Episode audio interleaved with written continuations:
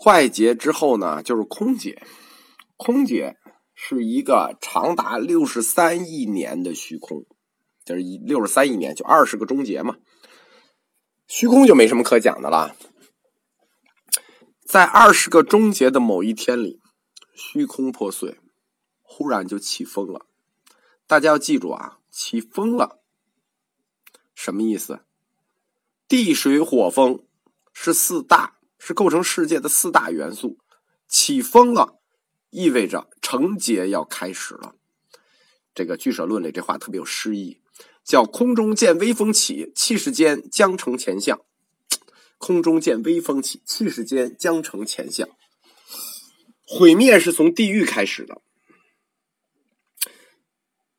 但是诞生却是从天空开始的。首先是风就越来越大。就先是起风了，然后风就越来越大，形成风轮。我们最早讲过世界的构造嘛，风轮上面是水轮，水轮上面金轮。哎，世界将成前相了，风轮越来越大了之后，就开始出现金轮，金轮，然后就这风轮、水轮、金轮，然后就出现了，不是先出现地狱啊，就先出现了这个这个不动地，先出现了光阴天，就是第三产天，逐渐往下，净天。然后这个色界、梵天逐层往下到欲界，最后到大地，这个过程，气世间和有情是从上往下生的啊，就是这个重世界的重生是从天空往下生的，先生光阴天，最后生地狱。成劫的标志是什么呢？就是从风起至地狱有情生，就是地狱里头也充满友情了。这这这时间太长了，坏人太又又多了。坏人一多，这地这个世间一成，这个过程成劫的过程六十五亿年，也是二十个终结啊。这个过程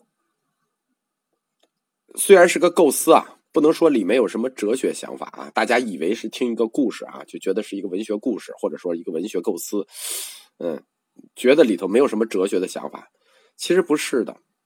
我们仔细透射这个，仔细去看待这个坏劫和成劫，我们看到什么了呢？我们仔细想一想，我们看到了佛陀对有情众生的态度。他为什么给你拉出一个这么长的时间，六十五亿年才完成一个劫？这个态度是满含慈悲的。首先，最坏的地狱先毁灭，最美好的天空最后毁灭，但又最先出现。这中间这么长的时间留给什么？留给你干什么？而且佛陀他不光留给了你时间，就世界开始毁灭的时候，他不光留给了你时间，他还留给你一块地儿，不动地，就是能不能逃出去，你能不能逃出这个这个四大劫，看你的修行，对吧？他不光给时间，他还给地点，就是去那个不动地，所以。就是很多这个般若大师说要用空观看待世界啊，我不能完全的认同啊，完全的空，那佛陀的慈悲要干什么？佛陀就是单纯的给你指出四劫来吗？佛陀这四劫指的是有他背后的慈悲的，不是那单纯的空观。当然了，这也只是我的一个看法了。成劫以后，就是我们现在的注解。注解这个过程呢，啊，这是也有点神话色彩。说人的寿命从八万岁一直减到百岁，逐渐递减，隔几年少几岁，隔几年少几岁。什么时候才会有佛呢？百岁之后开始出现佛，就是在这个之间，人的寿命到八万岁到百岁之间都活得特好，不需要佛，没佛。人到了百岁，什么意思？这是注解，马上就要坏劫出现了，就是人到百岁之后，那坏劫的苗子就马上就要来了的时候，这个时候就要开始出现佛，说寿命缩短到我们今天现代人这个阶段的时候，那要有佛了。这之前没有佛，无佛世界。以上，这就是我们关于佛教本体论里头世界本体的运动规律，或者说世界本体的变化规律。这是佛教元素论里的一部分，叫本体运动论。这个本体运动论就是四四个阶段的规律：坏、空、成、住。我们不厌其烦的在谈到人之前，我们说佛陀最关注点是人，我们却不厌其烦的先讲佛教世界的运动规律是什么呢？是因为本体规律是具有归一性的。什么叫本体性？世界和人都一样，都是本体，它们的规律具有归一性。本体都具有向原点趋同的性质，并且本体的运动论也具有归一性。我们和别的这个佛教课程区别，讲佛教哲学的区别就是，我们不上来先抛弃人，我们上来先抛弃佛教世界，因为只有指出佛教世界的运动规律，才是去进一步揭示人的变化规律的根源。人不是凭空变化，现在大家上来就讲人，我们知道这个规律还有更前一步的前提，就是这个世界的规律。那我们后面就要展开讲十二因缘。我们在这里说一点题外话啊，就是有佛教信仰的，就是本身是信徒的，或者比较深的这些同学，就跳跳过我下面讲的话，直接去听下一章。这个如果想当知识听一听啊，或不同看法听一听啊，可以可以听。佛教哲学指出世界变化规律的目的是什么呢？除了我刚才说的。是为了进一步的把这个坏空称住这四项推广的这个规律推到人身上之外，它有一个隐含性的指向。这个隐含性的指向是什么？是世界具有唯物主义的运动观，而不是唯心主义。这点在哲学上要特别引起重视。什么意思呢？佛教构筑这个世界，它的运动规律是唯物主义倾向，不是唯心主义的。